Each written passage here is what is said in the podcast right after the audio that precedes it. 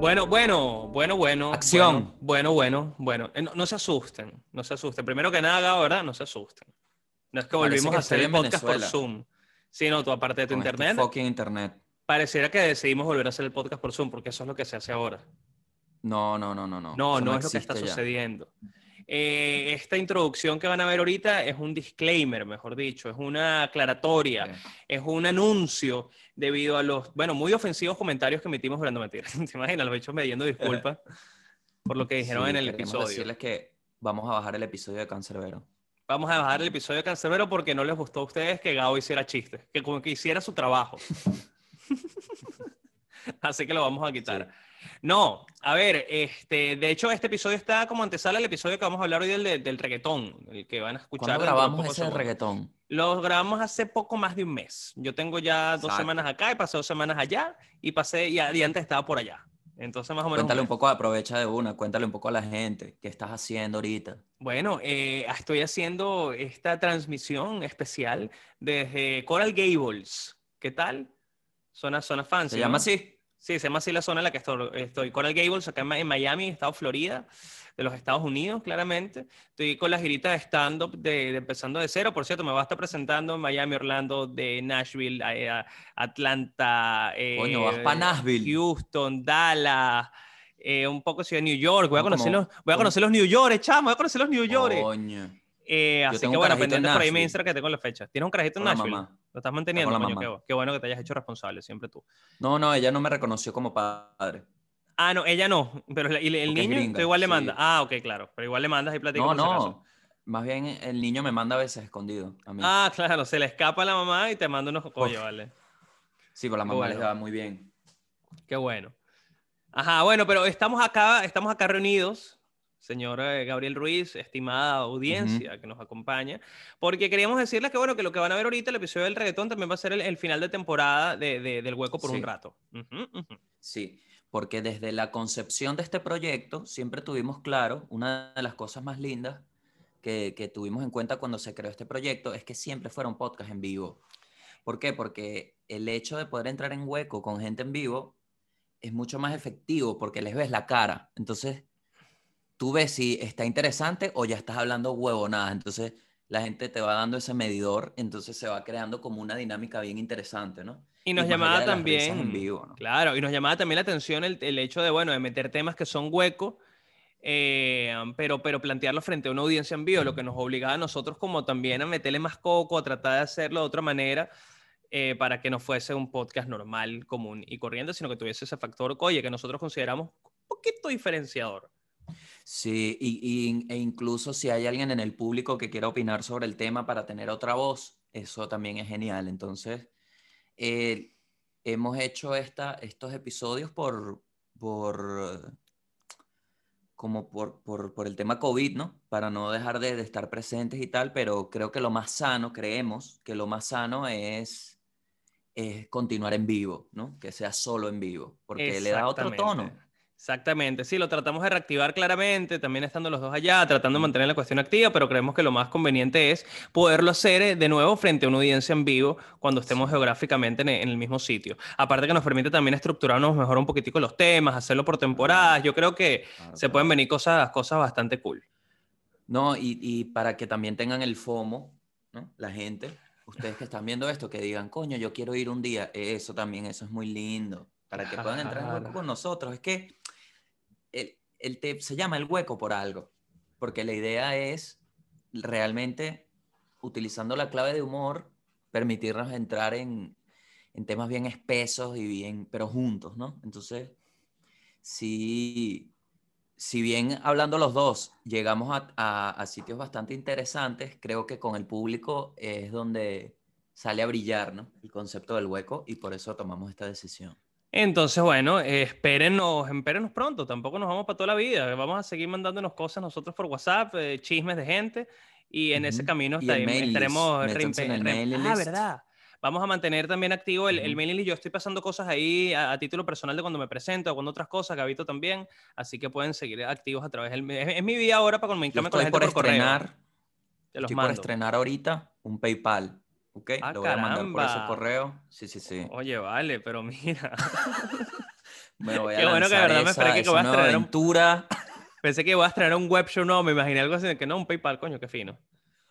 Qué no, fino. No, no, no. Pero, pero la idea es esa, que obviamente agradeciéndoles, ¿no? Siempre a todos. Hay una comunidad muy linda en el hueco y, y de verdad no tienen idea de lo que es ese programa en vivo. De hecho, si hay alguien que fue al en vivo, escriba abajo y comente cómo fue la experiencia. Y eso Porque que igual lo estábamos es- haciendo para esos momentos, eh, eh, igual muy limitado por tema COVID, no podíamos aún vender como toda el- el- la experiencia que también nos, fue- nos gustaría que formara parte de, lo- de esos proyectos de- del hueco en vivo, ¿no?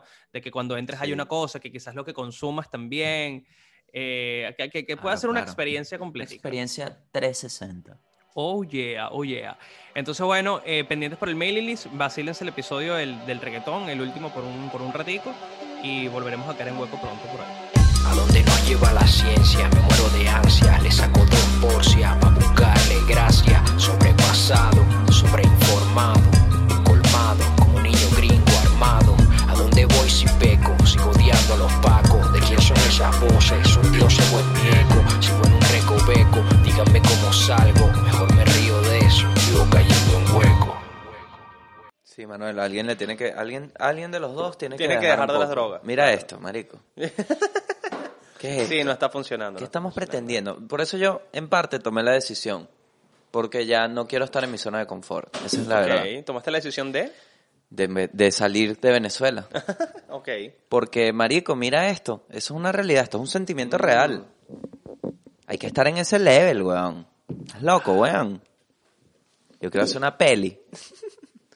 ¿Tú quieres tener una, una, una vaina ya en Netflix? Me- no, me gustaría algo audiovisual, marico, porque siento que ahí puedes plasmar una idea más concreta. No, sin duda. Yo le tengo que decir a la serie, yo te lo he dicho. O la, o a la- a la ficción, vamos a llamarlo. Que no sea en sketch, que no sea un formato tan corto, tan rápido. Este episodio, ¿cómo queda la toma con la cerveza? Decente. Se ve bien. No, es que no, la intención no era ocultarlas. Oh, bueno, pero ¿quién eres? ¿Mi prima cuando se operó las tetas? Porque se puso 500 cc y qué coño. No, vale, no, tengo, no tuve ninguna prima que se operara las tetas. En serio, yo sí tuve una prima, Pero qué demente como, como toman esa decisión, weón. Yo tuve una prima que vive aquí en Chile, por cierto, ella, Joana, saludos. Eh, vamos a decir su nombre, porque fue de esa gente que se operó las tetas, pero como para que no pareciera que se operó las tetas. Ah, para bajárselas. No, no, no, no, no. No tenía nada, era, o sea, más tetas teníamos tú y yo que ella, o Ah, no, bueno, pero ya va, yo tengo mis tetas bien puestas. Yo también. Y se puso unas teticas como que, bueno, no, no sé cuánto cc, pero muy poco cc es lo que quiero decir. Quería tener como una curvatura que antes no, no la tenía. Eh, bueno, me hiciste recordar al único centro comercial en Caracas que tiene las tetas operadas, el. CCT. Ok, ¿m? Que wow. Tiene, tiene varios CC.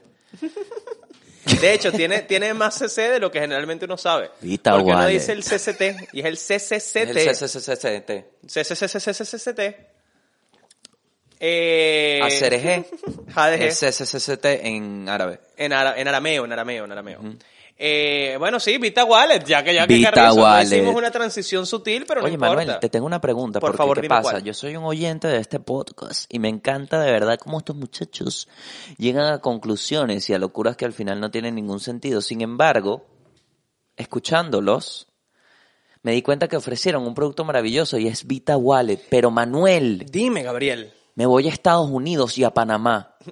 hermano, tranquilo. Ya Vita Wallet presta sus servicios para que puedas también enviar tus remesas. No puede y hacer ser. tus cambios en Panamá y en los Estados Unidos. No puede ser. Y lo mejor de todo, al igual que con el resto de los países, tú no tienes que estar mandando que sea un capture un grupo de WhatsApp. que es esa marginalidad? No, no, por no, favor. Todo se hace a través de una aplicación Formalidad. segura que puedes bajar en el Play Store o en el iStore sin problema, chico, por Claro que favor. sí, claro que sí, que te, tú te descargas un, un PDF, no estés con Capture. No, no, no, que, que- mamá, te, te tienes que pasarle el capture a María. ¿Que María? ¿Que María quién? No, no, no, no, no, no. Vita Métete Wallet, aquí, muchachos. aquí está, aquí está la transacción. En el link de este episodio podrán encontrar, en la descripción de este episodio, mejor dicho, podrán encontrar el link para acceder a, a la aplicación directa, se la bajan y pueden hacer todos sus cambios y, y envíos de platica. Y al tope de este episodio, sobre la casilla de YouTube, está el link de este episodio. Ok, perfecto. ¿Ok? Déjalo, no lo... Ah, ya te saliste, te saliste, coño, te saliste. Actualizó, actualizó. Bienvenido, bienvenido. Bienvenidos de vuelta, muchachos. Eh, bueno, eh, eh, hoy el capítulo va a estar interesante porque tenemos un hueco pop. Es decir, no es un hueco tan... Sí, esto sonó raro. Cuántos chistes, ¿no? Sí, cuántos chistes hay aquí. Porque si bien no es, un, no es un profundo tema filosófico de la sociedad, sí es algo que culturalmente eh, consumimos todos al- diariamente, que es por un lado Perico. la música, por otro lado el perico, y por otro lado, eh, bueno, sexo... ah, no, no, mentira. Eh, por otro lado, el reggaetón en específico. Hoy vamos a hablar acerca del reggaetón y de un tema que desde hace semanas está muy sobre la mesa. Oye, Chuchu. Eh, Chuchu se habla loco.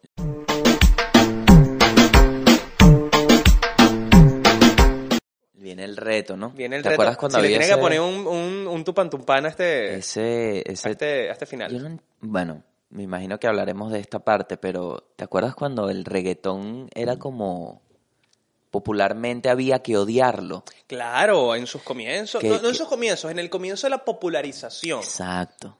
Claro. De hecho, Que era que si este cantante jamás haría reggaetón. te lo llevo un paso más allá.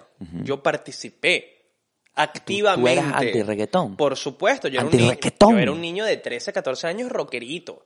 Que quería comer gatos. Yo decía, "Pf, por favor, ¿cómo Daddy Yankee va a ser pf, un artista importante pf, en 10 años? Pf, ¿Qué le va a importar Daddy Yankee en 10 años? Claro, un niño. Mira, y te lo dijo así, adelante mi nombre no es Rey, mi nombre es Ramón. Claro, el señor Raymond Ayala. En fin, bueno, el, el tema de hoy es un poquito acerca de- de- del reggaetón, la hipótesis acerca del- de, la posible muerte del reggaetón en un contexto que ya vamos a describir, y sobre todo, y un tema más profundo, porque incluye ya capas de, de racismo, de clasismo, incluso de xenofobia, acerca de cómo la misma industria musical ha ido con los años tratando de blanquear el reggaetón, de hacerlo más eh, digerible para otras masas a través de que sus intérpretes sean un poco más populares, no, no pertenezcan a, a estratos sociales bajos o, fi- o fisionómicamente hablando no sean afrolatinos, por Sí. ejemplo mucho más específico. Oye, pero es que ese, bueno, es que pasó también el tema de, creo que parte de la censura de la música puede ser por, por cómo se baila. Ok. Porque pasó, ¿te acuerdas cuando el Sí. rock and roll era que sí, tabú porque bailaban meneándose? Y era como que mierda. ¿Qué le pasa a estos Le locos? están saltando las tetas. ¿Qué es eso? Esto es- no es de Dios. Porque están batiendo ese pelo así. Ajá, ajá. Sí, sí, sí. Imagínate. Y bueno, y si ves cómo se baila el, regga- el reggaetón, dices, claro, entiendo cómo alguien podría decir, oye, pueden no recostarse sus partes en la sala de mi casa. Mira, podrían no tener sexo con ropa. Claro, porque bailar reggaetón no se puede hacer en cualquier contexto. O sea, yo no estoy en un baby shower y ponen a Bad Bunny y me se, pongo se a han bailar visto casos, se han visto casos. Jao. Yo he visto baby shower, yo he visto bautizos los que digo, bueno, pero estos niños, ¿qué está pasando acá? Eh, Claro, pero digo que como que también la condición en donde se disfruta, como, como la música electrónica. claro, claro, exactamente. El, el- no el prejuicio, sino el común denominador de cómo se disfruta generalmente la música, te lleva a una situación donde cierta parte de la sociedad se ve horrorizada por estar ahí. Por ejemplo, una sala de espera de cualquier consultorio clínico con música tecno, oye, un poco raro, no un tecno, oye, un poco raro. No, de hecho, bueno, la humanidad se planteó, este, cuando, cuando entra el reggaetón a, la- a su popularidad, la humanidad, sobre todo la gente encargada de las salas de espera, se plantea cómo podemos ser un poco más innovadores y permitir la entrada de este género sin ser invasivos. Y ahí es donde nace HTV. Y ahí, a través de eso, estás un poquito dando con el punto de lo que vamos a hablar el Ah, día sí. de hoy, porque es el blanqueamiento del reggaetón, de hacerlo pop. De- HTV. de- HTV es un buen ejemplo y mucho de lo, de lo que ha pasado con la industria. Entonces, para hacer un pequeño recuento histórico, porque de- decir cuándo nace el reggaetón o cuándo comienza es, es sumamente dificultoso, aunque hay maneras de más o menos detallarlo. Eh, años 80, El General. Panamá. Oh. claro, ahí, ahí tú puedes decir, coño, esto, esto es una especie de reggaetón. Él es el de Pélame la banana, ¿no? Él es el de Pélame la banana, entre otros millones de- Juana, de, de éxitos por, aquí y Juana. por ahí. No, eh, Si no, vamos no, a no, no, la cantar- estamos cagando horrible. Creo que No, Juana. Juana Pélame la banana no es de Magic Juan.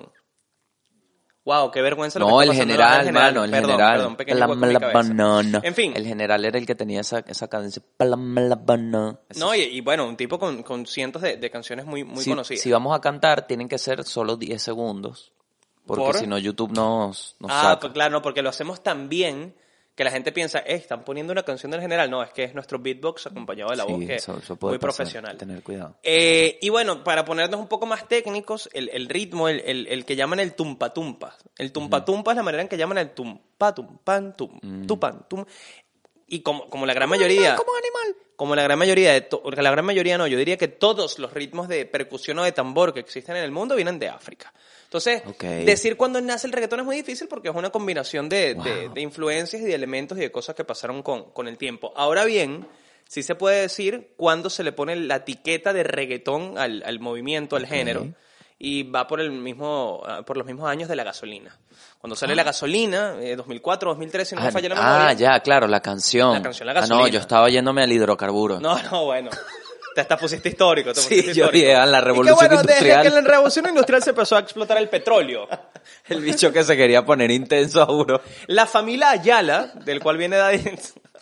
No, bueno, pero eh, desde, ese, mo- desde esa época, digamos, se empieza a popularizar en medios, en el mundo y a través de artistas a decir yo hago reggaetón. Ok. Eh, páginas empiezan a escribir este es el nuevo sonido de Latinoamérica, es el reggaetón. Wow. Y digamos que por esa época empieza a construirse el movimiento del reggaetón como tal, paralelamente a ese estigma que había en ese momento en la sociedad que tú estás hablando de él, Claro. que era el, el, bueno, esta es música malandros. Cuando me, cuando me dices el movimiento, yo, ¿sabes qué empezó a pasar en mi mente? Jefe, jefe, jefe, qué estupidez, ¿no? Porque entonces es, es una locura, porque yo sí lo sentí como joven, y esto va a sonar demasiado idiota, pero en muchos, bueno, me estoy juzgando, sorry. Tengo que no hacer eso. El reggaetón fue liberador, marico. Totalmente. De verdad, de verdad no, sí. fue liberador. Yo creo que to- todas las corrientes artísticas, musicales sobre todo, que, que tienen un boom, que se hacen masivas, es porque conectan con una vaina, pues, con una Claro, pero pasa, ve- con una ve- necesidad, con una forma de vida, con una, una visión. Y en muchas, marico, esto te va a dar demasiada risa porque es demasiado real, pero el, el sentimiento, el liberador del reggaetón en muchos sentidos, primero sexual, porque era Claro. como, mierda, qué bolas que estoy sintiendo esto, y era nuevo, o sea, recuerdo cuando estaba, estaba como en octavo, octavo año, ¿no? En segundo año. Ah, eh, estoy, estoy en, e- en ese momento, es como que en mi vida llegó el reggaetón, que sí, Don Omar cuando, coño, cuando sacó, dale, dale, don, coño. Una buena En- época, en buena ese época. momento, entonces, recuerdo que cuando, que, que era en ese punto como que liberador de, coño, uno se puede expresar y puede ser así, no hay peo, o sea, no, no hay ese peo de, de- como del tabú. Sí, no hay un tabú asociado. Y cuando salió Bandolero, ¿te acuerdas de Bandolero? Aunque digan que Bueno, soy... bueno, todos mis amigos imbéciles de octavo año, de segundo año, unos niños que no tienen ni pelos en el pene para definir su poco desarrollo como humano, todos éramos bandoleros, estábamos siendo juzgados por... Diablo, qué cherejo, ¿sabes? Claro. Una locura y se sentía liberador y uno cantaba esa vaina y, me y con mis ojos colorados. Ah, claro, porque vienen de hacer natación. Entonces ya cuando lo ves, colorados. cuando lo escuchas hoy dices, wow, es que Don Omar estaba luchando por la weed. Claro, totalmente. Era un, era Entonces un sí había, independientemente, yo no lo entendía pequeño, pero en esa canción estaba transmitida una lucha y eso Ah. se siente, weón, en la música. Se siente, es lo que decía, conectan con una especie de, sentir social el, el- el género. Ahora bien, el, el tema que está aquí, eh, hago la aclaratoria de que con la gasolina se empieza a utilizar el término reggaetón, eh, Daddy Yankee es boricuas, puertorriqueño, y en general en los 80 panameño. porque hago la, la- la aclaración de diferenciación, diferenciación perdón, de nacionalidades? Porque vamos a llegar a este punto en algún momento. Porque creo ¿Cómo que así? parte de la discusión que hay ahorita en la industria musical y los intérpretes está un pelo en el pique que hay entre panameños y puertorriqueños. ¿En Pero serio? voy a llegar para allá. Voy a llegar. Y un poquito los dominicanos te diré, porque son los que están dándole duro ahorita. Y claro, los otros están como un pelo relegados. Pero bueno, en fin. El tema es, y, y donde empieza la conversación, es, por un lado, la necesidad que tiene la industria musical de empezar a aprovecharse económicamente de esto que empezó a suceder por esa época. Es decir, Oh. ok, está la gasolina, un temazo mundial, porque eso no queda tema, duda. el tema. Es una vaina que giró y, y sonó en todos los rincones del mundo. La gasolina, y no, y, y recuerdas la época de la gasolina, la gasolina Claro. cambió el mundo. Sí. Y puso el, y, En Japón, me acuerdo cuando se hizo viral en Japón, que en Japón, la gatole. Y- Eso fue una locura va- para la gente porque era como, "Ah, en Japón están como hablando en español. que eso también tiene un poquito de, de que el reggaetón, Reggaetón, está sí. un poquito apegado al- a la reivindicación hasta cierto punto de la cultura latina, de, la, la- de, la, de la latinidad, si Te me lo- permites la mira, te lo agarro, te lo agarro de una. claro. Sí, sí, sí, de la latinidad. Sí, sí, el sí. reggaetón va un poquito de eso, reivindica un poquitico el, el orgullo latino. Claro. Pero bueno, eh, el hecho es que la industria musical empezará a entender que esto era un fenómeno que al parecer no era pasajero, que tenía un potencial económico grande. Coño, ¿te acuerdas? Eso fue también, disculpa que te interrumpa, ¿no? Pero es que eso fue una época también que cuando todo el mundo planteaba que el reggaetón era pasajero. Claro. Porque estaba Arcángel Paz que decía, papi, no, que ha pasado". vamos a quedar. Y si te pones, hay una similaridad con estos chamos Big Soto y Trainer, Jay, Con el trap, sí lo con hay. el trap, que también estaban todo el mundo diciendo, hasta hoy lo dicen, que no, estos chamos son pasajeros y tal. Y, y ambos géneros, reggaetón y trap, han buscado o han encontrado la manera de, de De mantener. mimetizarse con otros géneros para, para, para crecer. Qué locura, ¿no? Sí, sí, sí. Pero porque ¿no te parece raro que con algo tan espontáneo como coño, cuando la gasolina la ponían, eso fue uno de los shocks que, que pega en el mundo, que es que cualquier persona bailaba, no importa y- dónde. Y decir esto quizás hoy día suena muy tonto, pero yo recuerdo cuando en unos premios en TV hicieron un eh, como el, el especial reggaetón, como el latino, el, mom- el momento latino. Entonces cantó a Yankee la gasolina, cantó eh, Don Omar cantó el reggaetón latino. Coño. Y salió Fat Joe a hacer cualquier huevonada. Pero el tema, o sea, lo que quiero decir es que en ese momento histórico fue que la latinidad con un género que tiene repercusión mundial empieza a cobrar como, como Claro, fuerza y eso claro. es muy importante, es un precedente cultural importante. Sí. No entiendo por qué lo, la- lo que te iba a decir era como algo tan de pinga, lo toman negativo, o sea, siempre tiene como un choque, un choque Mm, negativo. Claro, no, y, y más allá de eso, el estigma social que había. Porque eh, no- era lógico y, y es así, lo- los creadores iniciales del reggaetón eran gente de bajos recursos, era gen- eran, eran afrolatinos, Sí. eran, eran gente de barrio, en, en pocas palabras, ¿no? Entonces también había un estigma asociado a, a ese tipo de música. Eh, Lo dicen muchos exponentes cuando empezaron que decían...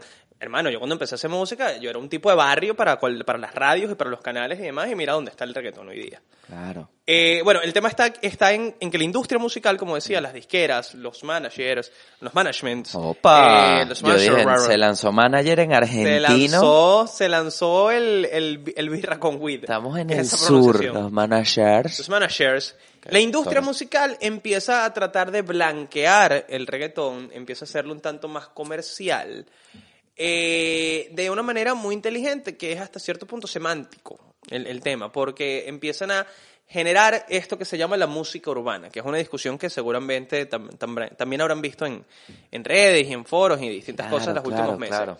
Entonces, ¿qué hace la industria? Dice, bueno, mira, vamos a englobar todo lo que suene que viene de las calles o todo lo que suene de, de- de gente de bajos recursos, todo lo que venga por ahí, vamos a ponerle esta etiqueta. De ahora en adelante es música urbana. Vamos a meter todo aquí en esto que se llama música urbana y esto nos permite crear otras etiquetas, como por ejemplo el pop urbano, Mm. y da cabida a que hoy día podamos poner en, por, por poner un ejemplo, en una premiación en el que mejor tema urbano pueda estar Daddy Yankee, que es un artista de reggaetón, pueda estar la canción que hizo Thalía con Farruko, por poner un ejemplo de cualquier... O no sé. Que bolas, como dijiste, Talía Farruco, que esa es una que- mezcla no, que y estoy siempre seguro que ya está. salió, no salió. Si no salió, está a punto de suceder en cualquier Vamos, momento. vamos a inventarla. Es que si ¿Quién no quieres ser tú, Talía o Farruko? Yo quiero ser Talía, por sí, favor. dale, sí. Yo, yo soy Farruko.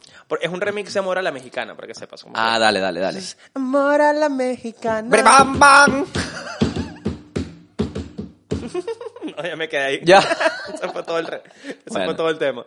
Entonces rellenamos con puro Farruko. ¡Bre, bam, bam! Bir, bam, bam. Ya. Eh, bueno, por ahí va un poquito la discusión, ¿no? De cómo la industria empieza a crear la etiqueta de la música urbana y del pop urbano para blanquear, para hacer más digerible, para poder tener lo que hoy día, y ahí es donde viene la discusión a la cual vamos a llegar de la muerte del reggaetón, eh, una, una fusión tan grande que ya sea difícil de, de diferenciar. ¿A qué voy con esto? Claro.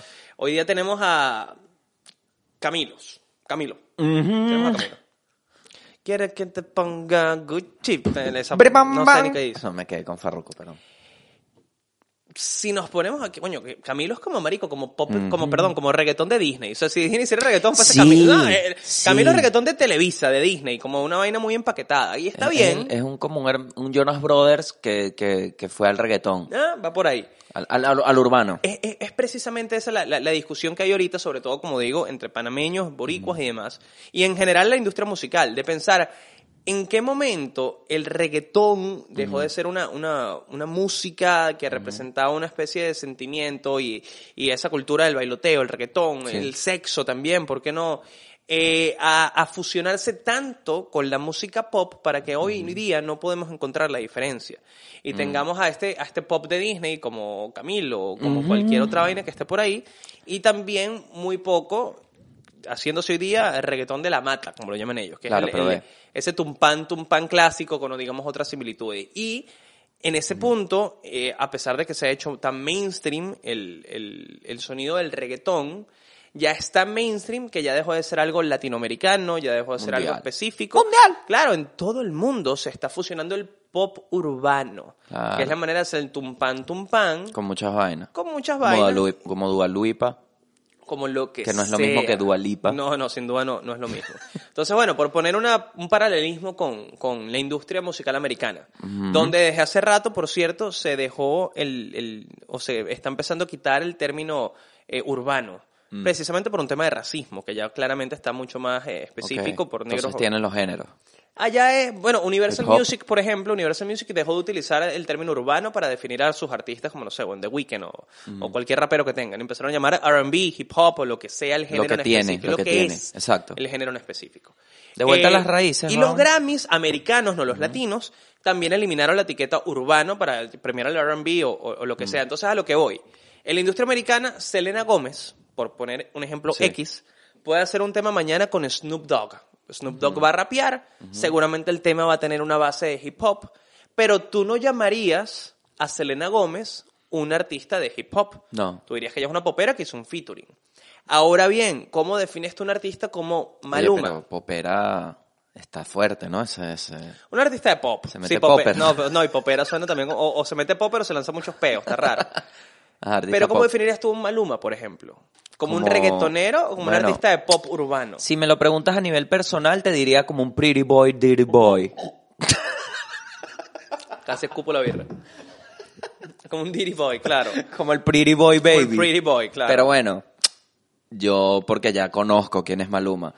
Ahora, para un extraterrestre, si le planteamos cómo es la música y cómo está separada, y él me dice, entonces, ¿qué es Maluma? Yo le diría, dime tú qué sería, defínemelo tú. Y él me dice, bueno, es como un artista pop con un poco de hip hop, con un poco de reggaetón, con influencia. Eso es lo que es. Ahí empezamos a ver entonces la- como la industria empieza a crear sus, sus figuras, sus artistas, sus representantes musicales Sí. del pop que vende y logran fusionarlo con este tipo de cosas eso- para que no haya una diferencia como ¿Sabes muy qué me pasa? ¿no? ¿Qué me pasa? Que, que esto creo que lo- lo- es una idea recurrente que te he planteado. Yo siento que en esta conversación no está planteado para qué es el catálogo, para qué Mm. se califica. Como humanidad, como funcionamiento, la humanidad creó la música, ¿verdad? El Claro, humano creó la claro. música. Entonces, si un humano nuevo quiere aprender música, para eso están los catálogos.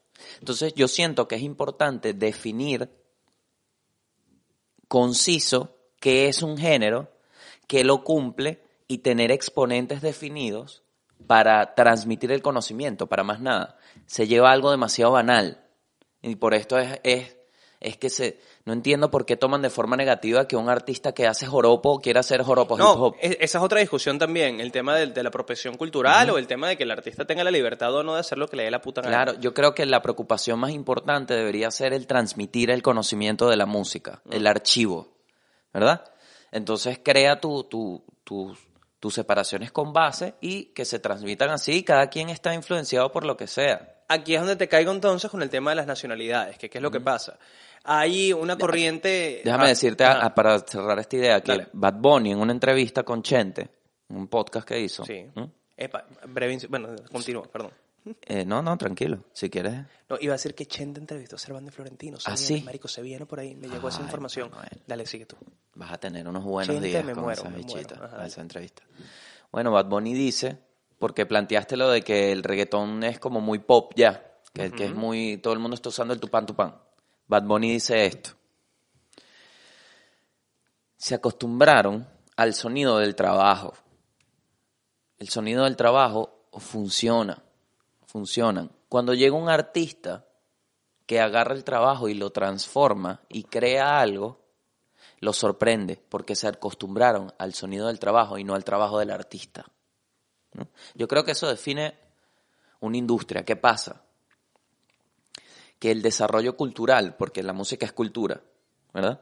El desarrollo cultural que humanamente era impulsada la innovación porque se quería transmitir, por ejemplo, en la música se mejoraron los instrumentos. ¿Para qué? Para hacer sonar más, para lograr mejor calidad.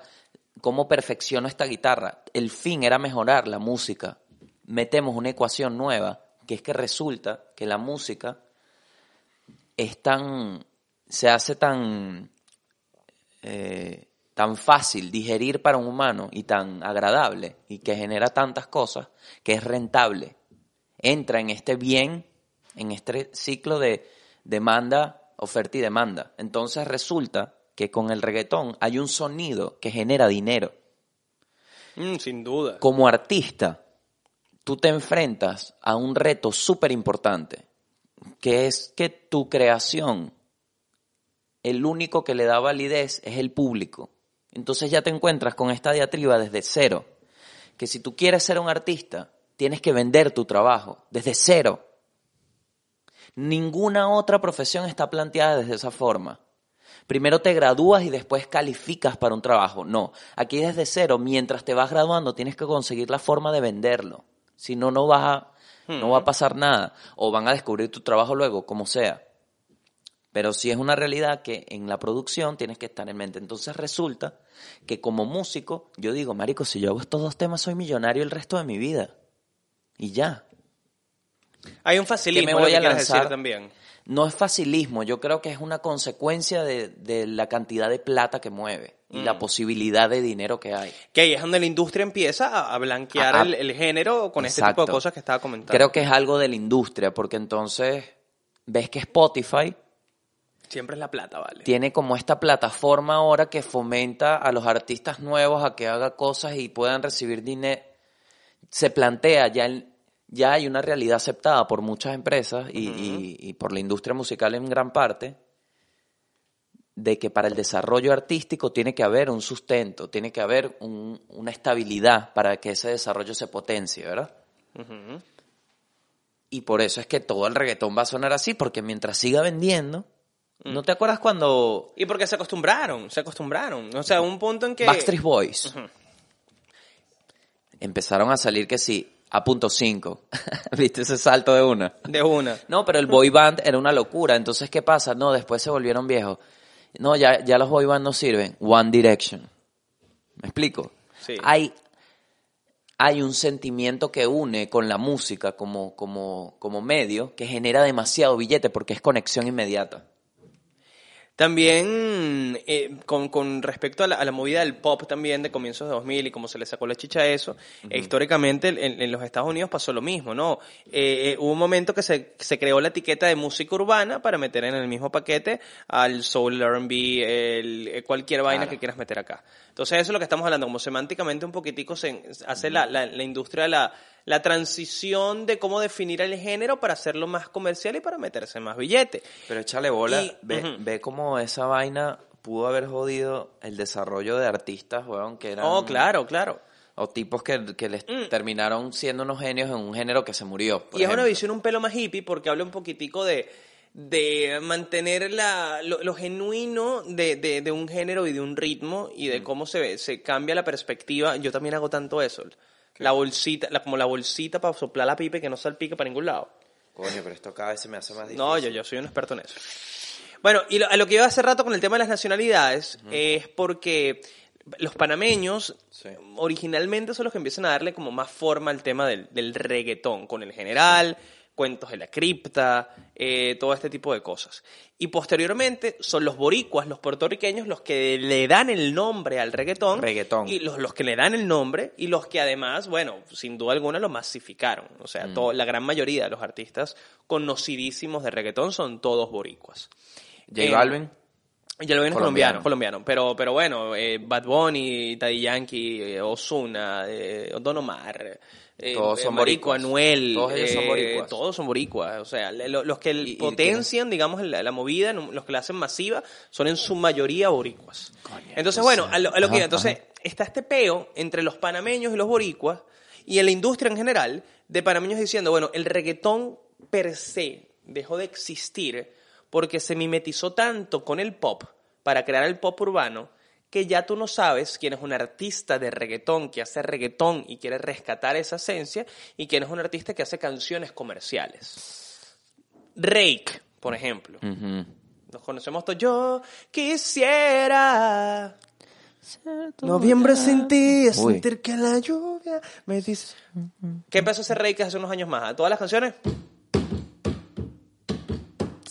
y featurings y demás. Es, es el pop sí, sí. adueñándose de un género para seguir siendo popular.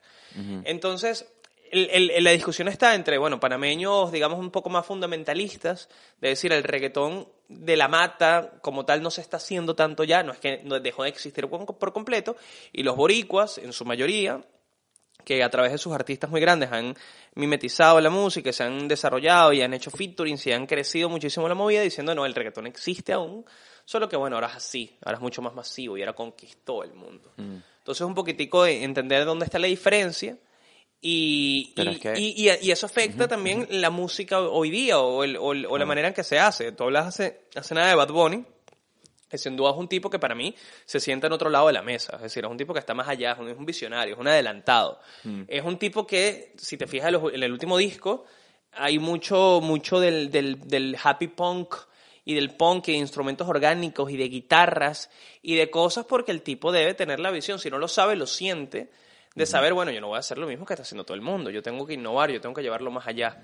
Pero manteniendo una esencia, manteniendo un estilo, manteniendo un formato, haciendo simplemente el, el- el género más amplio sin que pierda la, la esencia. Sí. Entonces, bueno, hay una discusión muy grande al respecto, ¿no? Y, y como te decía antes, siquiera de grabar, no hay una conclusión clara. Claro. No, no podemos decir quién o no tiene la razón, es algo que está sucediendo y es, y es la historia en pleno Es en desarrollo. pleno desarrollo, creo yo. Lo que pasa es que yo creo que la música está en un sitio muy interesante, en general, que es la tecnología le está llegando a unos niveles que son absurdos. Ya hay muchas posibilidades de muchas cosas, entonces es normal que cuando hay un cambio se genere un rechazo, ¿no? A nivel de, de una persona que, que pensó que... Porque está este pensamiento como de que si llega algo nuevo, es como tú como comediante digas que hay una nueva forma de hacer. Imagínate que hay alguien que hace chistes de una forma nueva y resulta que es como Claro. una... Entonces tú vas a decir como, wow, esto no es comedia, pero entonces te van a decir, pero la gente se está riendo Mm. y tiene el mismo timing y la misma estructura, pero de esta forma X, ¿verdad? Tienes que entender que no es que tu pasado y lo que eres tú y representas en este momento de la comedia o la música no, no, sea, no sea vigente, no existe. No, evolucionó. Tú decides. Claro. Tú tienes esta parte, tú quieres agarrar de esto y trasladarlo a tu forma o qué es lo que quieres hacer. Y la, dis- y Es una evolución. y la discusión está si la evolución es empírica, es natural, o es impuesta por beneficios económicos, que es donde Es nace natural. todo esto. Por- pero ¿por qué lo digo?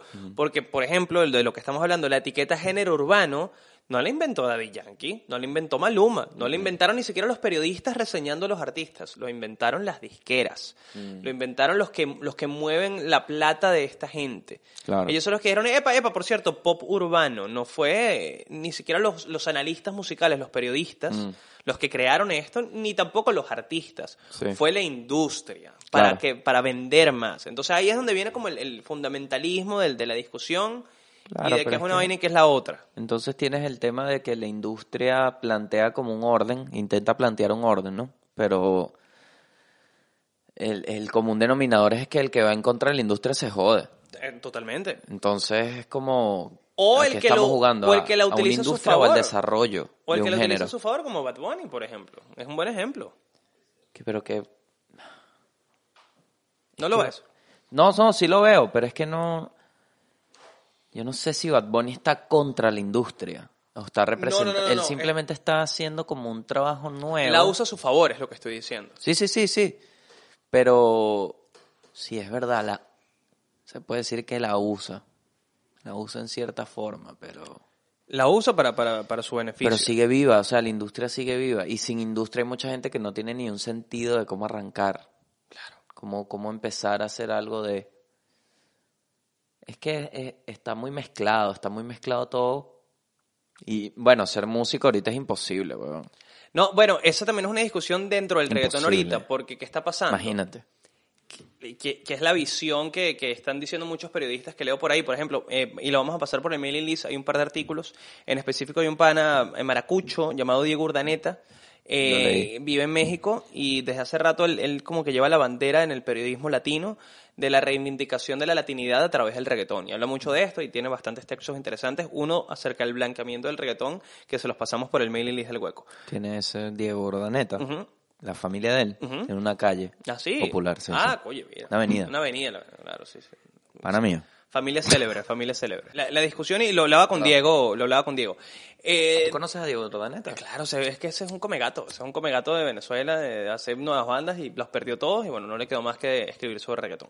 Eh, acerca de a dónde va el género también hoy día, porque se siente un poquitico de que hay artistas haciendo como discos muy bailables de 2017, cuando la realidad del mundo es que desde hace más de un año ya nadie va para discotecas, porque Uh, porque no se puede ir a discotecas. Entonces, e- e- ese, esa gasolina, no la canción, sino la gasolina del género, o la gasolina de ese Mm, tipo de música, de canciones, musical. el hidrocarburo musical eran las- los, los antros, las discotecas, Claro. los boliches. Bueno, muchos rap, esto es, esto lo, lo aprendí por Atlanta, la serie, y me lo contó un pana, que es rapero, que extraño mucho. El, muchos mixtapes, muchos raperos hacían rap para los strip clubs. Mm, Entonces pegaban la canción porque tenía un drop, una vaina y movían las nalgas y vaina, y se hacían famosos underground que le ganaban billetes porque los contrataban que si los, los pranes y vaina, los, ¿sabes? Los gangsters, para shows y Los vaina real porque, OG. porque los bichos cantaban las, las, las canciones que canciones bailaban. claro. Y se armaba como una estructura ahí de jerarquía en los strip clubs de que Wow. si, hey, sabes que mi Bueno. canción va a pegar porque lo va a bailar la, la principal bailarina de este strip y vamos ahí a ver la vaina y boom. Imagínate lo que sería esa mini industria sin los strip clubs, sin los, sin los, sin los, sí, sin los Exacto. lugares donde Pero van. yo creo que también, y eso creo que lo logró Bad Bunny, ¿no? En su disco.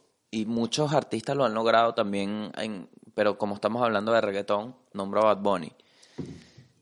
Eh, yo siento que habló en pandemia, nos habló un idioma, y creo que creo que la música más exitosa es esa, es la que conecta Bueno. como con una voz que hay mainstream, entre comillas, que te conecta con ese mensaje, como lo fue Tame Impala. Y, y por eso es que Bad Bunny es un avanzado y por eso es que es la cabeza del reggaetón en este momento. Porque es un tipo que ha sabido evolucionar el género sin que pierda su esencia. Tú no dirías que Bad Bunny hace pop. Tú no dirías que. Bad Bunny hace rock. Tú dirías que Bad Bunny que hace reggaetón. Ahora bien... Pero siento que J Balvin hace más reggaetón. Bueno, pero bueno, y también J Balvin es otro que ha tratado de mantener la bandera Crack. del reggaetón en alto y, y- y hace merchandising con el reggaetón, una canción que se llama Exacto. reggaetón. Él dice que hace reggaetón, pero eh, está en este artículo que le vamos a pasar por el mail list, eh, DJ Pope o DJ Pope, no sé cómo es la, pre- la- la pronunciación que él prefiere de su nombre, que es el DJ de Balvin, comentó en una entrevista en algún momento que su, el tema Ginza, ¿te acuerdas de Ginza? Si necesitas reggaetón, dale. Él dice que esa canción se tardó en pegar a pesar del éxito que fue porque decía la palabra reggaetón. Eso es una declaración del mismo, que decía que muchos radios, muchos medios masivos le decían, no, bueno, pero es que la canción dice si necesitas reggaetón, dale, ¿qué es eso? ¿Qué es esa fe? Que por favor, y estamos hablando, bueno, de uno de los temas insignes de, de, de Balvin. Muévete mi ritmo. Que te pongan eso. Yo quiero ver Por a la persona hoy. Quiero traer a esa persona hoy, tenerla aquí enfrente y decirle, usted fue el señor que dijo que si necesitan reggaetón, dale, no sirve. Ok, ok, mucho gusto. ¿Qué hace aquí? Y le digo, escucha ahí, y le pongo play para ver si no va a bailar. Para ver si no va a mover las caderas. Te vas a No, bailar. eh, y bueno, va, va- por ahí también la discusión de, de para dónde va, va el género también. Eh, Balvin, como, perdón, eh, Bad Bunny, como digo, es un adelantado, que es un carajo que ha sabido evolucionar el género sin que pierda la esencia, e inclusive sin, sin tenerle miedo a añadirle otros sonidos, como, Claro. como decía el- hace rato en el, en el último disco, es un carajo que utilizó punk, como guitarra, Yo cosas orgánicas. yo, yo esto lo dije en algún sitio, pero uno, uno de los puntos en donde Bad Bunny más me puso a prueba fue cuando, en Si estuviésemos juntos, hizo el falsete ese, donde dijo, te juro que la... Ahí me puso a prueba, yo dije, mierda, mierda". yo no sé si Bad Bunny me, me gusta tanto. Coño, porque no me pareció, ¿me entiendes? Y después lo... Ah, después entendí, es que es cuando entiendes, porque el tema pasa mucho con el cinismo. La gente cree que hay, hay una opinión de que la gente cínica necesariamente es mala, y no. En el cinismo hay una belleza, porque entiendes desde tu cinismo, desde que el mundo ya es una mierda, que hay cosas lindas y que así el mundo sea una mierda, hay que disfrutar cosas. Y yo creo que eso es el reggaetón, en parte. Uh, sin duda. Y Bad Bunny tiene mucho ese mensaje que es como, marico, y si veo a tu mamá, a mí no me importa lo que opines de mi voz ni de cómo suena, yo estoy hablando así, weón, porque esto es lo que te quiero transmitir. No importa más nada sino esta conexión. Hay veces que le ponen demasiada vaina en el medio, como que el fin no es otro. Y el reggaetón, el reggaetón es algo que tú puedes estar en el peor de tus días, te tomas una cerveza o X, estás tomándote un agua y suena reggaetón y, y te mueves. Y lo sientes en Eso tu es cuerpo. un bien, eso es un bien. Emocionalmente te hace un bien. Tú lo pones en tu cuarto y te, te despierta, te mueve. ¿Cómo vas a criticar eso? No, no, sin duda nos ya yo creo que como, sociedad evolucionamos el tema de criticar el reggaetón por criticarlo. Sí, sí, sí. Afortunadamente, bueno, jeans es un tema no sé qué año, pero es un tema ya viejo. Eh, pero, Pero hay que ver a nivel industrial, industrial, a nivel de industrias, qué tanto respeto tiene el reggaetón, ¿me entiendes? Mm. Bueno, en, lo- en los Grammys no hay un premio mejor artista de reggaetón. Ah, Que es algo que sin duda alguna tendría que pasar, pero ahí es entonces en donde entramos en esta línea delgada de la que hablamos hace rato. Porque entonces, ¿cómo definirías tú, Gabo, a... eh, déjame ponerme otro ejemplo que no son los que yo... Luis Fonsi. Luis Fonsi. ¿cómo lo defino? ¿Es un artista de reggaetón o es un artista pop? Es un artista oportunista. Bueno, ahí está, que básicamente Sí. ser un artista Género, de pop. y lo haría así, de Género verdad. oportunista, sí, Género totalmente. oportunista. Luis Fonsi, Daddy Yankee, Entonces, Despacito. ahí es donde viene también la discusión, que es algo lo que yo, ni, ni yo mismo ni siquiera tengo una conclusión clara al respecto, de, la, de la apropiación cultural. Entonces, ¿cualquiera puede hacer reggaetón? Sí. Sí puede, cualquiera Pero es que el hacerlo. ¿Para qué se crea la música? Imagínate- disfrutarla, sin duda alguna. Exacto. Y entonces, Pero entonces, ¿cuál es la diferencia entre Luis Fonsi y Bad Bunny? te lo voy a decir así, lo más claro posible, lo más abstracto que te lo puedo poner.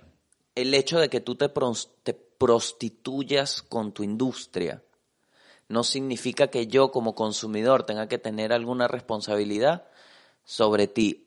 Haya tú y tu industria lo que sea, tú me estás dando esto, yo decido si es un bien o no. Mm. Porque a mucha gente, ay, Luis Fonsi, qué oportunista, qué locura, con despacito. Despa, baila. ¿Me explico? Entonces, la industria y su mierda, que hagan lo que les dé la gana. El tema, y creo que lo más clave de la industria y lo más peligroso, es cuando se meten entre el artista y el producto, el Bueno, fin. Pero es que tam- también el tema de la creación artística hay una discusión sobre eso, porque ¿por qué nace el reggaetón? ¿Por qué el reggaetón se convierte en lo que es? Porque era algo que estaba fuera de la visión de la industria y de los medios. Entonces, al absorberlo la industria y los medios, empiezas a crear la idea de esto puede volver a suceder, esto ya es igual de real que era antes, es igual de genuino, de empírico que era antes, o se masificó para que podamos comprarlo y hacer más dinero con él. Claro. Esa es como la No, discusión. pero es que eso no, eso no debería ser ni una discusión, eso es algo que estamos viendo. Eso, eso es una, eso Mm. Y es ahí- ver lo que está pasando. Y ahí es donde llega el tema de ¿existe o no existe el reggaetón como tal? ¿O existe el pop urbano o lo que fucking sea? Te lo cuento así, mi rey. Te lo pongo así, porque se le quita la responsabilidad. Recuerda que todos estos conceptos están rellenos, el cuerpo se los da a humanos. Entonces, habían civilizaciones de pingas, con ideas de pingas que vino una ola y las mató. Si a los reggaetoneros originales no les da la gana de sacar nada, se murió y ahora esto es. Por eso te digo que es si el reggaetón existe o no, no creo que esa sea la pregunta, porque si ya lo creaste y hay una grabación, sigue existiendo. Yo creo que la pregunta implícita, y por esto creo que es toda la industria haciendo esta conversación sin el artista, es, ¿el reggaetón viejo es rentable o no? Ok, sí, al final es, lo una conversación de dinero. De dinero. Y le meten el pedo de historia. Como que quiero salvar la historia. No, papi. La historia no se salva, sigue pasando, se conserva. Lo máximo que puedes hacer tú es conservar el reggaetón viejo como archivo, porque lo que está funcionando hoy y a lo que está evolucionando es a esto. Me imagino que llegará el artista Bad Bunny a fusionar lo que se está viendo nuevo, manteniendo una raíz del reggaetón, transmitiéndola. Sí, buenos días, la responsabilidad es del artista. Y se ha dicho muchas veces si, si de verdad va a, a- a morir o no, o si está muriendo o no, o si va a haber algo que lo suplante. Y la respuesta es que hasta que no aparezca un- otro tipo de música urbana, y por música urbana sí, me refiero a música de las calles, música popular, música fuera del radar de los medios convencionales, como fue en su momento el reggaetón, como fue en su momento la salsa, como fue en su momento otra cantidad de géneros. Hasta que eso no suceda, es muy difícil de, de que pase de, de moda o que deje de existir, como sí ha sucedido con otros géneros. Eh, el disco, por ejemplo, simplemente Claro. fueron grandes, digamos, eh, eh, movimientos gigantescos que hicieron muchísimo dinero, pero que hubo otros géneros que los movieron, no dejaron de existir. Hay gente que hace que sigue haciendo disco o, o música influenciada en, pero no netamente esta. Entonces también un poquito de, de, de a dónde va la, el- la música, dónde va la, música locura. urbana, sí. Creo que Por ahora, lo que se siente, y lo podemos ver a través de visionarios que están adelantados, como nuestro querido Benito, Bad Bunny, es que sí, en efecto el reggaetón va a empezar a tomar cada vez más, porque lo ha hecho, bases de otros géneros, ya lo hizo con otros géneros pop como el merengue, el merenguetón, lo va a empezar a hacer con géneros más alternativos, como el rock, como el punk, como está haciendo Bad Bunny. Pero en líneas generales, hasta que no aparezca otro tipo de música urbana que recambie todo lo que hemos hecho, eh, vamos a seguir viendo este pop urbano. Te cuento. La evolución de muchos géneros la determina la conversación. ¿Qué conversación está teniendo ese género con su público? Claro. Te pongo el ejemplo del hip hop. La policía, fuck the police. Mm. Después, las putas, los millones.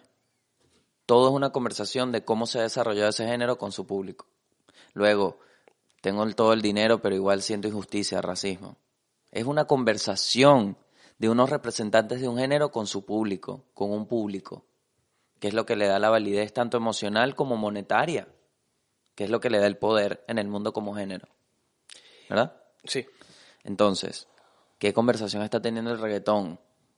Más allá de lo que se haga con qué, con, con, con qué influencias, qué está diciendo el reggaetón, de qué son las canciones.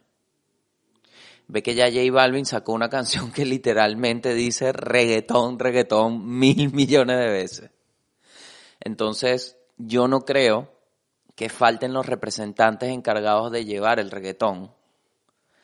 Yo lo que creo es que la industria es mucho más fuerte que el reggaetón, Mm, sin duda. mucho más fuerte. Y tienes demasiados intereses en medio de una industria que una de las cosas que le hace más inestable son los egos del- de los representantes del género.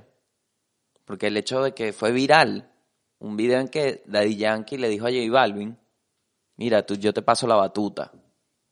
Porque era primera vez en un género urbano, de las calles, que una conversación emocional entre dos hombres pasaba Mm, a ese claro. nivel de aceptar que toma, tú eres el del género. Entonces, es cuestión de ver qué resaltas. Para mí estas son conversaciones que ha tenido el género con el público, con su público. Yo, que tuve un cambio en mi vida desde pequeño y cuando veo que Daddy Yankee habló con J Balvin en unos premios, lo tomo de una manera emocional. Hay gente que lo ve como nada. Buena Entonces, tontería. lo que te digo es, los representantes del género están hablando por el género. Sí siento que la industria es mucho más fuerte que el género. Al punto en que existe esta promoción absurda. Porque, Marico, al final hay un algoritmo que si tú dices reggaetón, te muestra Camilo primero que al que hizo el reggaetón original. Entonces ya automáticamente la industria lleva la batuta, los representantes han hablado, pero recuerda que el poder es el dinero. Sin dinero no hay poder. Y hacia dónde va la conversación de los artistas con su público, estamos viendo un momento interesante por lo que comentaba hace rato. Ya desde hace un año no se va a discotecas, entonces es la típica canción de yo te miré, yo te miré, me bailaste, te bailé y nos fuimos después de la disco para la casa y cogimos, ya no tiene que existir. Y por Yo eso ya ha avanzado ver. como, como bebé, como Benito, como Bad Bunny, de que empiezan a hablar otros temas. Hoy cobré... eh, eh, eh, maldita pobreza eh, y, y cosas como digamos más humanas ¿No te y pareció menos temáticas, que, que no, que es válido, sin duda. Cuando yo vi el título Hoy cobré y escuché la canción, dije, esto es, aquí hay una esencia de stand-up. Hay en un entendimiento de- del insight, de la premisa. Insight y, te, y sé, porque el stand-up automáticamente, creo que en los primeros 15 segundos, ya sabes a quién le está hablando. Mm. Ya te identificas o no de que el- del de una. Y eso lo hizo esa canción. Entonces, ¿qué interpretas de eso? Hay un trabajo para hacerte saber que con el reggaetón yo te hablo a ti, literal a ti, marico. Te estoy hablando en una canción antes de que tengo los millones y un Ferrari y hoy te hablo de que hoy cobré y las dos las bailas, en las dos conecto. Te estoy hablando de una versatilidad de un género. Capaz esto no, obviamente es consciente, pero no, no tan definido como llegar a este fin. Pero es un mensaje. Es, hey, aquí se puede hacer esto. Marico, ¿sabes qué me, qué me pasó? Para, para que veas cómo el, el- el tema de la conversación genera. El término balada rock, toda mi vida, toda mi vida, yo la asocié a canciones que me daban cringe, de amor adulto. ¡Se lo ves! ¿Sabes? Wow, que, Cringe. que eso sea una balada rock me da risa, pero ¿qué? Eh, Bueno, no, mentira, marico, porque esa, ahí te mentí, porque esa canción a mí me duele. Que si Santiago Cruz algunas, Dale, pues. ¿sabes? Que el es como un único cringe. fanático de Santiago Cruz que he conocido en mi vida, y Gabo te amo, ¿sabes? Una vaina toda como pegostosa. Y escuché Arctic Monkeys, que tienen unas canciones catalogadas como balada rock. Claro. Y dije, ah, esto es un, así que se sature, esto es una balada rock. Me dio rabia. Claro, Porque toda mi vida yo esperaba que la balada rock fuera algo y la odiaba. Y el- cuando esto me lo demostró, entonces ahí, ahí es lo que te digo, hay una falla industrial por la puta industria de la transmisión de lo que es. Y una ese necesidad de las etiquetas, poner una etiqueta a esto como para que englobe algo y sea más fácil de vender. Como que esto va acá, se, va a estar, en- Entonces va en te lo esta pongo gaveta. así y me pasó con Tame Impala y con Arctic Monkey y por eso cada Quienes vez usan que elementos puedo- del disco en mi. Por eso cada vez que puedo, yo recomiendo música. Porque hay gente, hay artistas que se encargan de poner estándares. Y te dicen, marico, Arctic Monkeys te dice, brothers, yo soy carajito, ¿verdad? Desde su inicio. Yo soy un pelado, pero mira cómo toco el rock que, no, que amo. Esto es rock. Y yo lo, lo interpreto así, pero yo soy rock. Escúchame. ¿Me explico? Tienes Tame Impala que te dice música electrónica. ¿Qué es la música electrónica? ¿Cómo usan la tecnología en la música? Viene Tame Impala y te dice, brother, aquí hay una forma de música. Así, mira, cuando tú quieras ver a alguien que hace efectos electrónicos con... Escúchame. Y, mira esto. Y te pones un estándar, marico. Entonces viene alguien a venderte industrialmente una... Esto es música. Y dices, no. No. ¿Por qué? Porque la conversación con ese bien es que es, es un problema que a la vez ayuda al desarrollo. Lo, lo que siento es que hay- tiene que haber una evolución y no hay la Mm. conversación entre artista e industria. Hay muy pocos casos. Y, y puede haber también la aparición de algo nuevo que no conozcamos hasta el momento. Eh, por ejemplo, en la India hay otro tipo de música urbana. En la India se, tienen su música urbana, que es un ritmo distinto al, al tumpan tumpan del reggaetón. Y es su música urbana, una vaina que ni- pues, tú, tú la escuchas y tiene su flow, no es algo que a mí me gusta, Sí. pero tiene su flow. Eh, quizás eventualmente podamos llegar a, a esto, ¿no? ¿Sabes qué, marico? No, Es no que- toda la música está inventada, no, no todos los géneros, no toda la, el artista, la manera de hacerlo. el artista puede aprender a ser industria, pero la industria jamás va a aprender a ser artista. Mm, totalmente, totalmente de acuerdo. Entonces lo que las tendencias que estamos viendo es que son artistas que ya con el poder de la industria se voltean y dicen, "No, ahora las vainas son así." Con el poder que tienen ya y con el conocimiento que tienen de usar la industria a su favor, como te decía con Bad Bunny. Y- Claro. Y, usar la industria es Y hacerse así, monetariamente solvente, tener, Claro. tener poder monetario. Y poder mandar sobre los que llevan la- las plataformas o las, las empresas y demás, sino decirle, mira, hermanito, yo sé cómo hago mi vaina. Sí, no, y entender que, coño, yo no sé en qué momento se perdió la interacción creador del bien y, y la retribución de ese bien. Porque si bien hay gente que te hace posible el medio, Coño, ¿por qué no sería feliz la persona que Eh, hace feliz a este montón de gente? Ese, esa da para otro episodio. Free Britney. El tema de los, de los distribuidores, de, de los intermediarios entre el arte y el consumidor, entre el, arte- el creador del arte y el, y el consumidor da para ¿Sabes otro. qué? Esto lo pensé Y hoy. Free Britney también da para otro. Esto lo pensé hoy. Porque todo es la fucking industria musical. Tenía, tenía ese, ¿no? Sí, sí, esto tiene un hueco, ¿viste? Un hueco esto. No es el podcast. Dale, Tetulio. El... Coño, se me fue. Coño, hermanazo, se ve que ibas con Que algo me acordé bueno. del tío Tulio y dije, mierda, qué nombre tan raro. Tulio. Coño, lo tenías ahí, vale, lo tenías ahí. Sí, pero era algo de la industria. Bueno, si no, si no, me dame, dame solo por saber, Gabor, estos reggaetones ahí favoritos. Los que tú digas, esto es un buen Marico. reggaetón. Depende, weón, depende. Es que el re- reggaetón es muy amplio, weón. ¿Sabes que es un buen reggaetón moderno? Porque salió, perdón, hace recientes años, no es de que sí, de 2004, pero es un reggaetón. Shaky, shaky. Mm, Shaky, shaky, shaky, shaky, shaky, shaky, shaky. Coño, yo escucho esa canción y me pongo loco. prefiero la de... ti, ti, ti, Hacia abajo soy yo. Es lo mismo, pero un poco más, más desarrollado. Muy específico. Para ti, Gabo Ruiz, ¿quiénes serían los artistas más grandes de la historia del reggaetón? Mr. Bryan. Doble impacto. No, Mr. Bryan. ¿Te acuerdas de Miguelito? Claro. llegó Miguelito, así que montala, combo corilla. Marico, estás loco. Tú no sabes el hueco en que me metió a mi Miguelito, weón.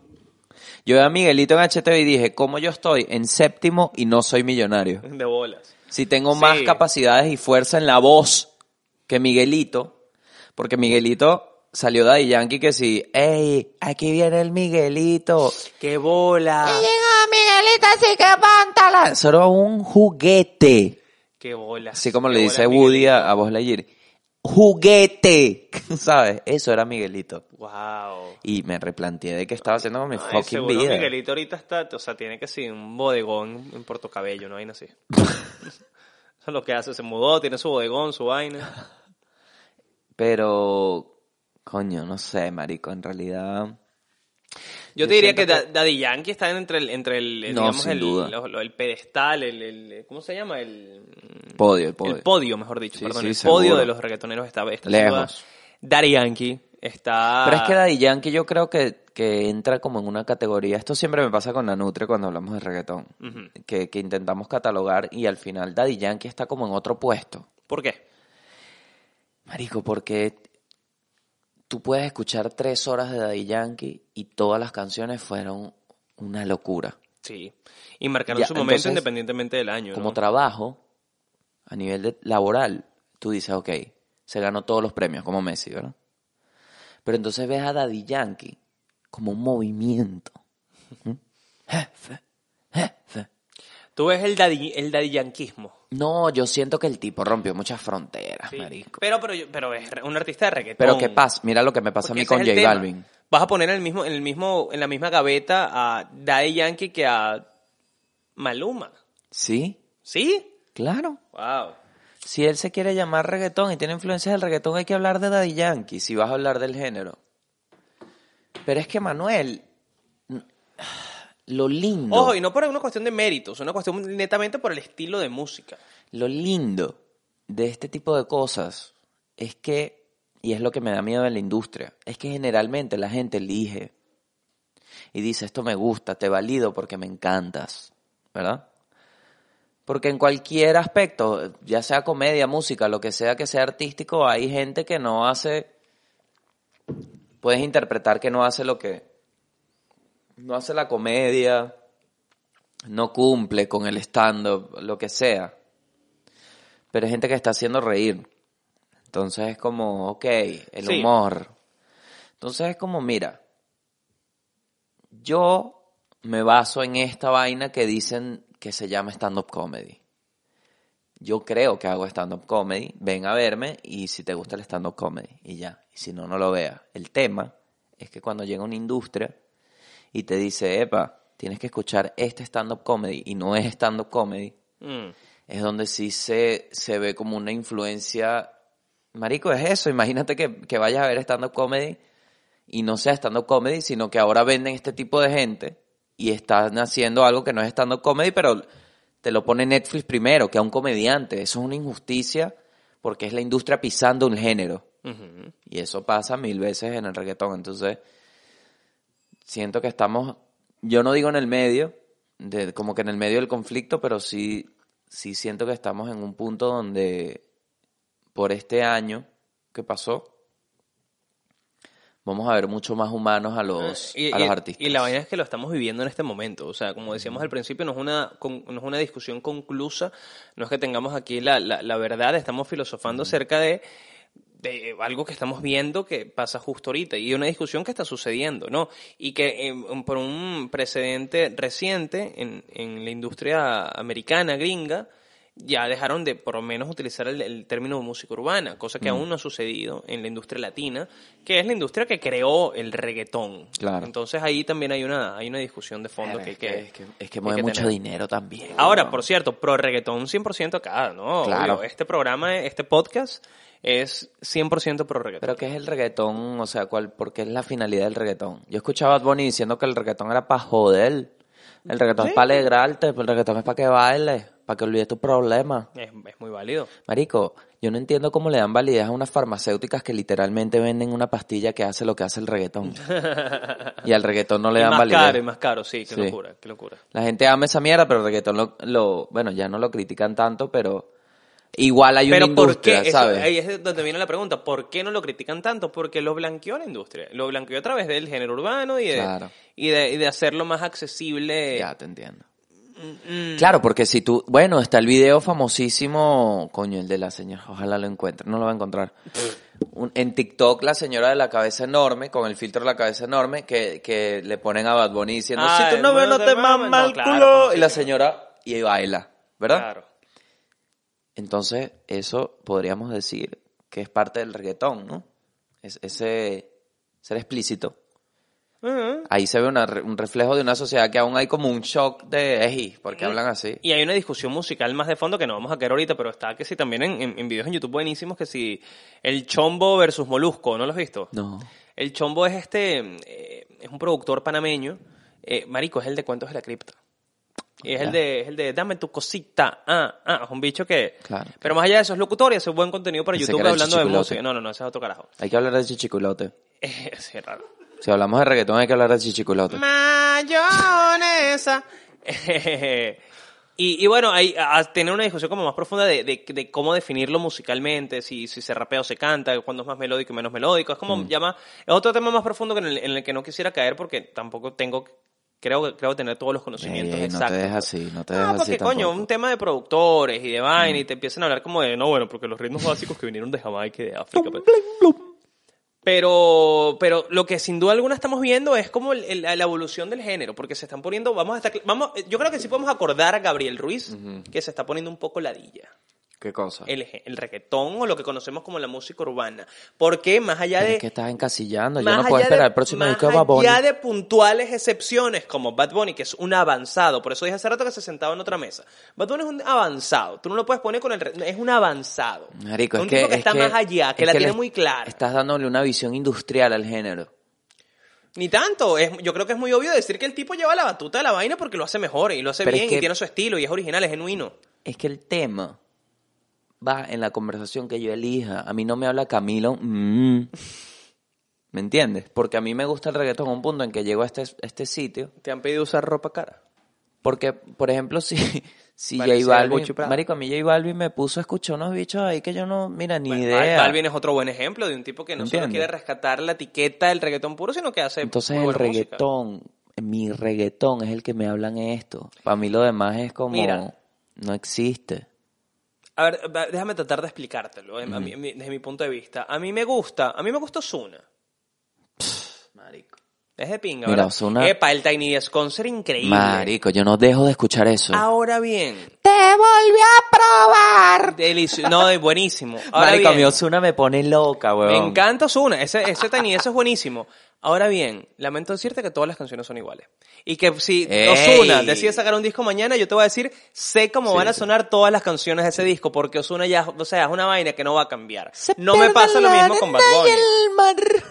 Bueno, pero, Entonces, a pero eso... Ozuna tiene lo suyo. O sea, yo no, yo no escucho siempre Ozuna. Ahora, el disco de Bonnie ocho veces. Pero, pero Ozuna me mueve, me pone calipso. Bueno, pero por eso digo que se sientan en, en mesas distintas, pero... Pero es que ese lo que es digo el que peo. estamos viendo como la evolución del género, porque ahorita para mí, esto es una opinión muy personal, está más ladilla que nunca. Es exactamente igual, más allá de lo que era Papi, antes. pero escúchame una cosa. Hay muy pocos exponentes que de verdad estén haciendo vainas distintas y que lo están llevando a otro lado, como Benito. Pero es que...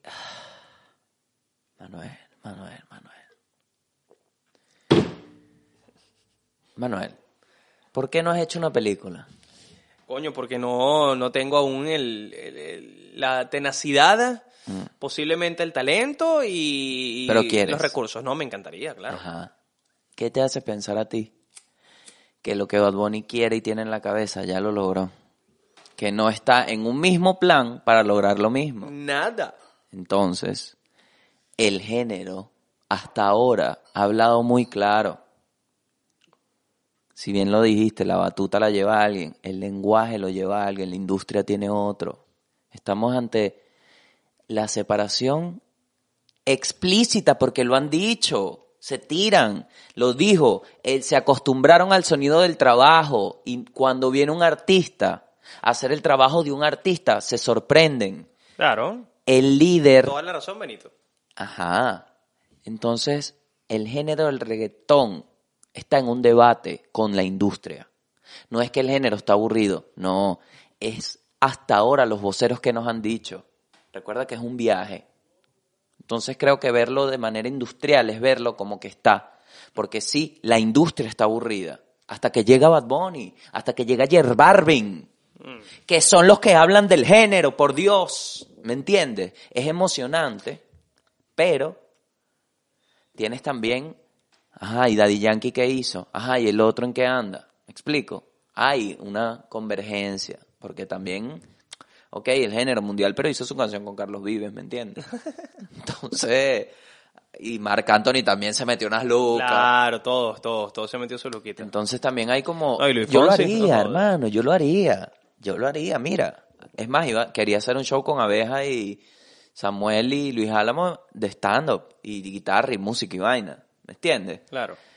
Eh, la industria es maravillosa porque te puedes conectar con la gente en ese sentido, pero el tema es cuando la industria quiere dictar el camino del género. Totalmente. Y capitalizar a través de la visión económica y no la visión artística que no depende de ellos. Así y lo que decías hace rato, de que pueden pensar como industria, pero no como artistas.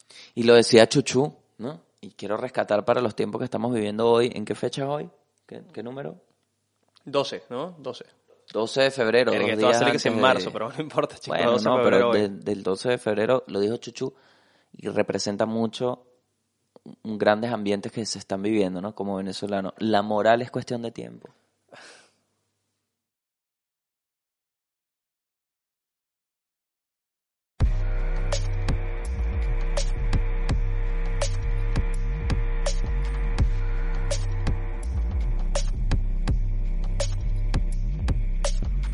Música es música, más si es arrecha. Hacerla es un placer y disfrutarle un derecho. Consúmela como hostia. Si eres músico, qué angustia. O te sinceras contigo, o te comerá la industria. Grande, sucia, podria. Igual yo sé que no resuelvo nada hablando de esto. Mejor es moño, me fumo otro. Voy por el agua porque estoy seco. Tremenda traba. En un hueco.